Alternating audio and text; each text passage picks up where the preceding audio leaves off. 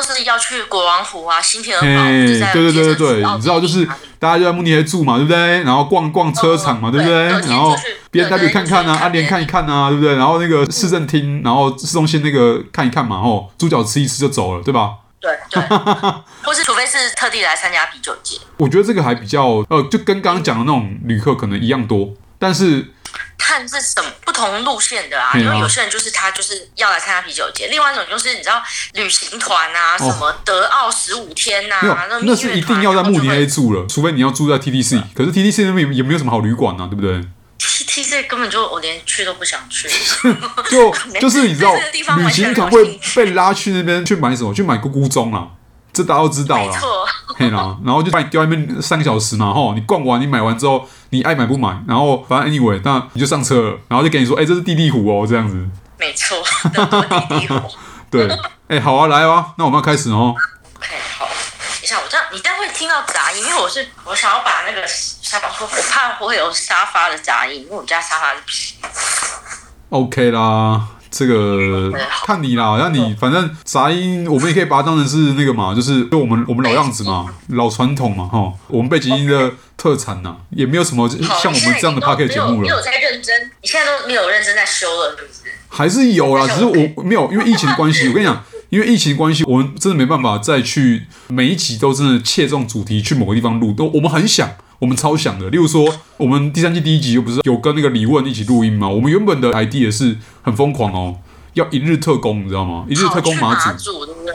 去马祖跟他录完之后，再就坐船去马祖，再噼啪坐船再回基隆。这是我们原本的想法，因为就是想要去马祖录音，但听说买船票跟机票都很难订。对，这就是原因之一。然后再来就是因为疫情，当去年五月的时候，去年五月这是一个分水岭啊。五月之前就是大家都是哎可以还可以比较配合，但五月之后真的没办法，就是有很长一段日子，不管你今天是在台北在哪里，每个人都是乖乖的线上录音，就是把它解决掉这样子。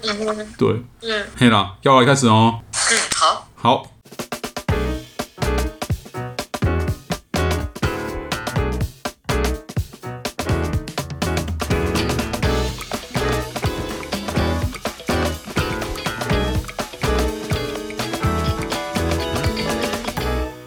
欢迎回来耳朵旅社，我是大飞，然后今天很开心的，哎，再一次跟肉姐一起聊聊。Hello，Hello，Hello，大飞，好久不见，好久不见啊！哎，你现在人在德国对不对？对。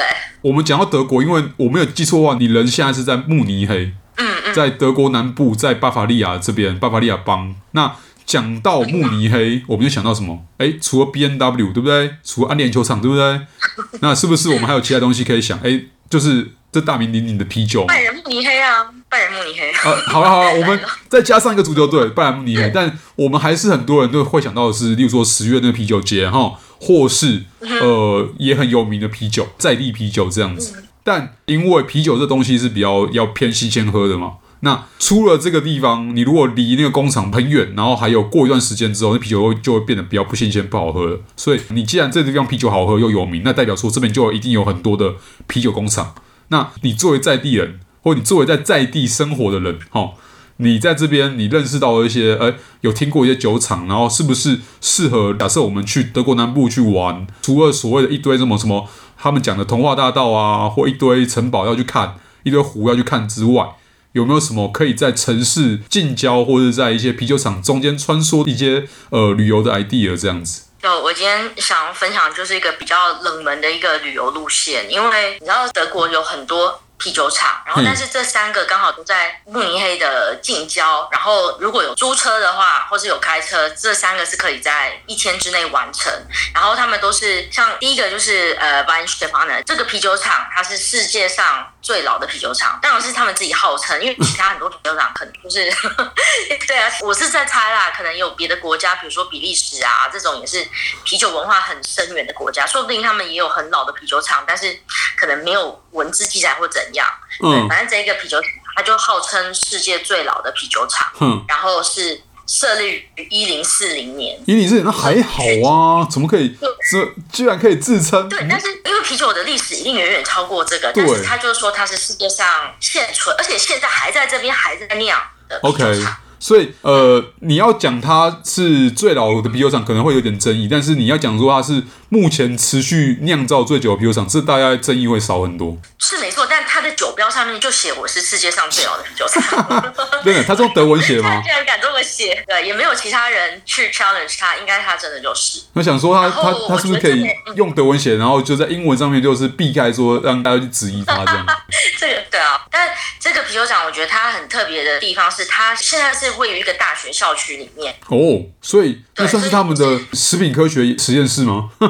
类类似类似，但是你就想看，像我们台湾的校园也是很多很美，但是顶多像我们台大有那个什么生产牛奶啊、畜、哦、畜牧的那种地方，东海也有，对，一个大学里面出现一个啤酒厂，就觉得超级超级奇妙。这个哎，怎么似曾相识？就感觉上你要福大也是一样的，那福大里面有冰淇淋工厂一样一样道理。但 anyway，、嗯、我觉得有啤酒厂实在太酷了。这代表说什么？代表说，哎，为了考察跟研究的目的，酗酒也是很合理的嘛。白天喝酒非常合理。因为你知道。在德国，啤酒是一个很大的产业，然后所以这个学校其实有些人应该听过，TUM 就是慕尼黑工业大学，它是一个很有名的学校。Oh. 对，然后它其中一个校区，它就是在 Freising，就是在慕尼黑北部，大概要开呃四十分钟到一个小时之内。嗯。然后我们第一次去的时候就开车进，然后说，哎，在这里啊，指标，然后结果真的是走到一个大学校区里面，停车停在大学校区。然后他这个大学本身，他也有培育一些酿酒人才，或是说就是这些酿酒的技术。嗯，所以就是一个寓教于乐，不是不是不是寓教于乐，就是一个养育啤酒人才的一个好地方。然后他们这样这样养出来人才，搞不好就可以继续为这酒厂服务的意思。对，但是他这个，然后这个酒厂的酒，台湾也买得到，因为我们第一次听说就是从台湾的朋友。然后他就是秀出说这哎这个酒蛮好喝，然后就看 哎这个是我们这边附近的啊，然后反而我家因为我家算慕尼黑比较西南的地方，我家附近的超市我没有注意过这个牌子，然后我才去查，对，因为你知道像慕尼黑这边的啤酒也是地域性很重，就比如说我是在慕尼黑比较南边的地方，然后慕尼黑郊区比较北边地方的那个啤酒厂产的酒，我们这边附近超市就不会买得到。哦，所以搞半天他反而是外销到台湾来了，然后你在地也没有找到这样子。我后来发现，我家这边比较大的超市是有，但是它可能只有近两款。哦，OK，对，比较基本的，而且是放在比较角落，不是那种大家一来都会买，对，不会一来买一大箱，因为我们这边买啤酒是一整个塑胶箱，然后里面是二十支。呃，五百 CC 装的玻璃瓶啤酒，大家都是这样买啤酒。这个买 就怎么跟买牛奶的方式有点像，就是啤酒是你们的牛奶的意思。比牛奶还比牛奶还夸张，比牛奶还夸张。你知道有一次就是我们家那个一摞一摞的那种啤酒喝完，我们要拿出去超市，因为那个它是有押金的，就是你那个箩筐啊，还有那些玻璃啤酒瓶，你拿去超市都可以退钱。然后有一次我们就拿了两三箱要去超市退，然后我家邻居一个老先生他就说，嗯，补货很重要。就是，就我把啤酒拿去退，一定要再买新的。哇，这听起来真的是家庭的必备品啊！那 anyway，那所以你说这个酒厂是在大学里面，那等等参观的话，你们等于是要进大学里面，对吧？那你们是要申请吗？对，不用不用，哎，你开车进去，它会有一个停车场，然后、嗯、呃，停车场旁边有一家商店，就是店的部分就是卖他们这边生产的啤酒，还会有一些纪念品，比如说像酒杯。嗯。然后呃，参观酒厂 tour 啊，因为我去的时候两次都是在疫情期间，嗯，所以他没有办法让你去参观。现在我不知道恢复了没有？哦，对。三次，我三次去都没有开放。然后，呃，它里面有一个餐厅，然后它的餐厅有一个很特别的是，就是你在巴伐利亚会吃到一个也算下酒菜吗？反正就是有一道菜叫 Oberster。嗯。然后你在巴伐利亚的餐厅，或者是你去啤酒节，然后只要点前菜，它会上一些面包啊，然后一些像沙拉的东西，然后会有一盘这个叫 Oberster。嗯。它是对我们来说就是像 cheese 啊、cream，就是这种东西拌的一个像魔酱。然后只有在巴伐利亚吃到。然后这家呃，在大学里面这个啤酒厂的餐厅，他说是他们发明的。然后为什么会发明呢？因为就有一个可能 waitress 或是厨师，他就会觉得那个客人就是前一天没有吃完东西很浪费，他就把呃剩下的什么 cheese 啊或是什么。Cream 啊之类的东西，然后全部拉拉，全部搅在一起，然后，就发现嗯还蛮好吃的，然后所以就发明出这一道叫 Oberster 的配面包吃，或是那个配沙拉吃。所以就是配面包配沙拉的菜味这样。好了，没有没有，不要把它讲那么夸张。但是 anyway 就是一个呃 多利用那个剩余菜肴的方式这样子。对。因为我们是游客嘛，我想要喝它不同种类啤酒，你可以点它那种品酒套餐。嗯，这个很多台湾精酿酒吧应该也有这种东西，就是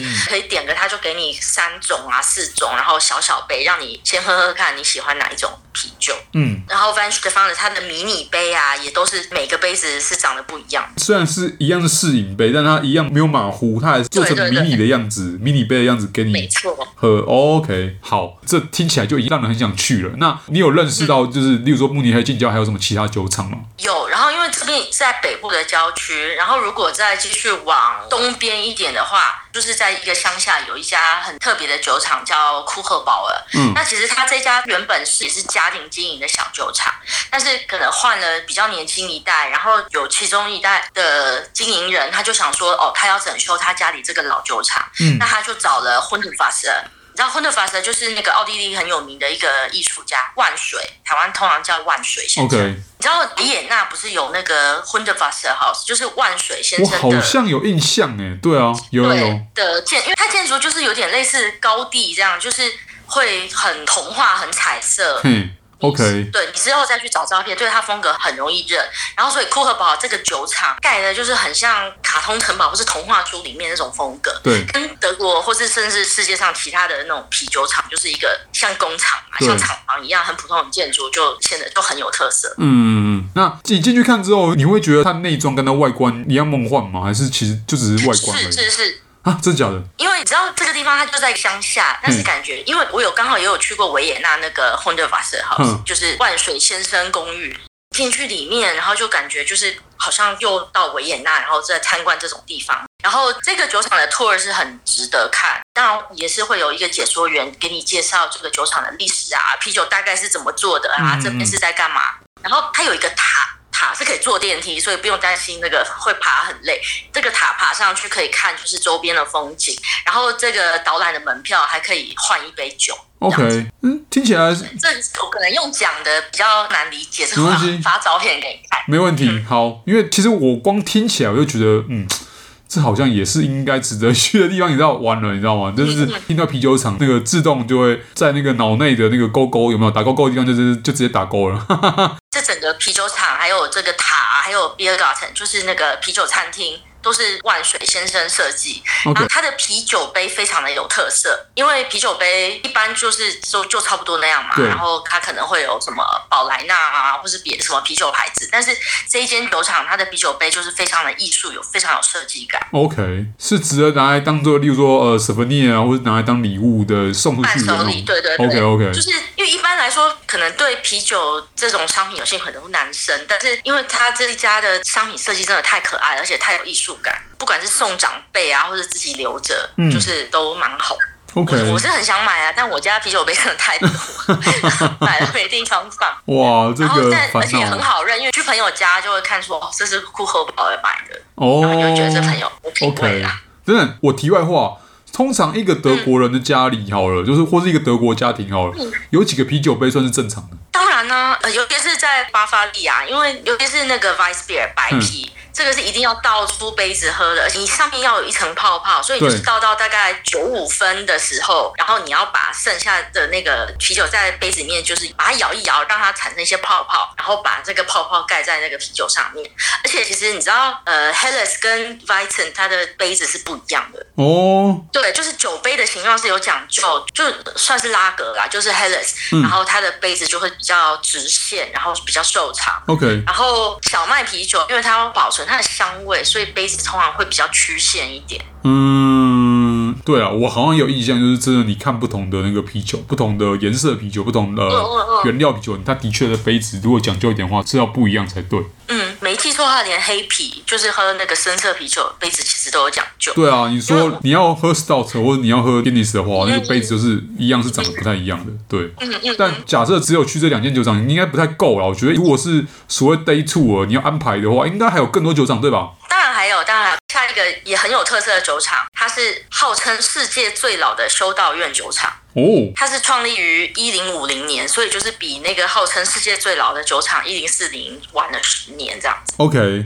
嗯哼，这个酒厂它是在多瑙河边，因为你知道多瑙河是从德国发源的嘛，对，然后流到就是巴伐利亚这边，其实它还算一条还没有很大的河，因为大家印象中的多瑙河都是在什么捷克、匈牙利啊，或是到维也纳，都已经是一条很大的河，对，但是在德国这边，它就是还是一条很自然，然后不算很大的河。你知道古时候就是不管是什么城堡啊、教堂、修道院，都是盖在风景很好啊，然后那种风水宝地，然后所以。这个修道院它是盖在一个像是有点小小的峡谷的河边，嗯，然后所以光是你开车去到这边，就是风景就很清幽。然后你从那个修道院，如果你时间够多，你可以 book 那个坐船的 tour，他就会开船，然后带你在这个峡谷游览一圈。哦，对，然后这个修道院比较有名的是深色啤酒，就是我们这边叫东可。嗯，好，光是东可就好几种，然后大家就会到那个修道院的餐厅点啤酒，再配上当地的特色菜肴。嗯，那比利时那边的讲法了哈，是讲说，因为、嗯、因为比利时他们当时的那个修道院的那个修士哈。那个生活也蛮清苦的啦，再加上其实呃本身宗教其实没有禁止饮酒这件事情，那只是说呃需要克制欲望，所以其实比利时修士们他们作为他们那个呃补充财政哈，补充修道院财政的方式，他们会自己酿啤酒，然后就是酿到现在这样子。那德国的情况也是一样吗？应该类似耶，而且我记得我有一次跟我公公聊天，就聊到说为什么修道院就是他们要酿啤酒，对，然后我公公说。因为他们以前不是要斋戒吗？嗯，不能吃肉，还不能吃东西，所以只好喝啤酒。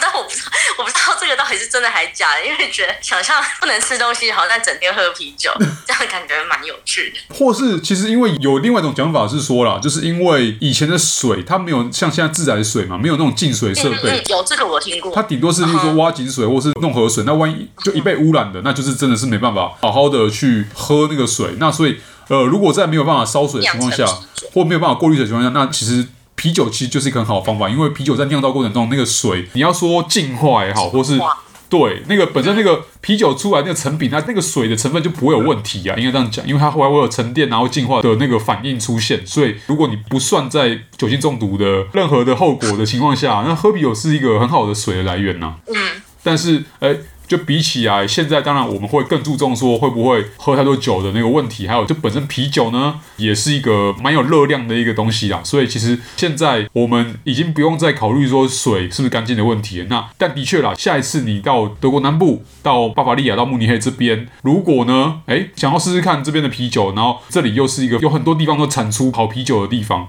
那有很多很适合喝酒的下酒菜这样子，那也许哎，来整整一天，然后来好好走一走这边的啤酒厂也。是一个很不错的选择啦。那如果有听众朋友就跟我一样有自己酿酒，或是对酿酒很有兴趣，嗯，慕尼黑以北这一块，然后可能到雷堡、雷根堡，然后 Ingolstadt 这一块。它是世界上最大的啤酒花产区哦，因为世界上有几个比较有名的产区，然后像欧洲真的是比较古老嘛，然后像美国还有纽西兰这些，就是有点跟葡萄酒类似，它就是新大陆。OK，对，但是德国这一个哈勒岛产区，它是自古以来就已经很出名，然后一直到现在规模都还是很大。嗯嗯。那如果你是啤酒花还没有长出来的时候开车经过，你就会看到路边有那个。一支一支很长的架子，那个是因为啤酒花它不是藤蔓，但是它是会爬上去的。嗯嗯嗯。啤酒花的采收大概是秋天八月九月，然后你八月九月呃经过这边的时候，它就会看到长得很高的啤酒花，然后现在都已经进化到用机器采收。那如果你对啤酒花有兴趣，可以去这边附近有一个啤酒花博物馆。嗯，它小小的，但是它会介绍以前的人啤酒花是怎么采收的啊，然后还有啤酒花它不是花，你知道吗？它是、嗯、它叫蛇麻。嗯，对，因为它就是那个碎状的那个东西，它有些小鳞片，然后香气来源是那个小鳞片里面一个那种黄黄粉末状的东西。嗯哼，了解。那苦味的来源是一样，是来自于这个植物本身吗？对对。它里面有很多什么脂类分类，反正就是一些化学物质。对，然后它培育出很多不同的品种，那这些品种有很多不同的名字。那有些品种它就是香味型酒花，一些是苦味型酒花，一种是两种都可以。对，那像我对酿啤酒有点研究，我就会对这些很有兴趣。然后我甚至我还买了两颗不同品种的啤酒花种在我家阳台。嗯嗯嗯嗯。如果是啤酒迷，可以就可以来这边，然后还可以拍那种，你知道，因为这边很多那种酿酒厂，他们都会拍一些什么酿酒厂主人的宣传照，然后就是在漫步在啤酒花田里，然后那个手上拿着一串那种啤酒花，感觉就是在看那个嗯今年的啤酒花品质。下次有机会，哎，有经过德国南部的时候，就有机会去叨扰的话，那务必请留一杯给我，至少一杯，来实际上品尝一下就是自酿啤酒的那个美味，这样子。嗯，没问题。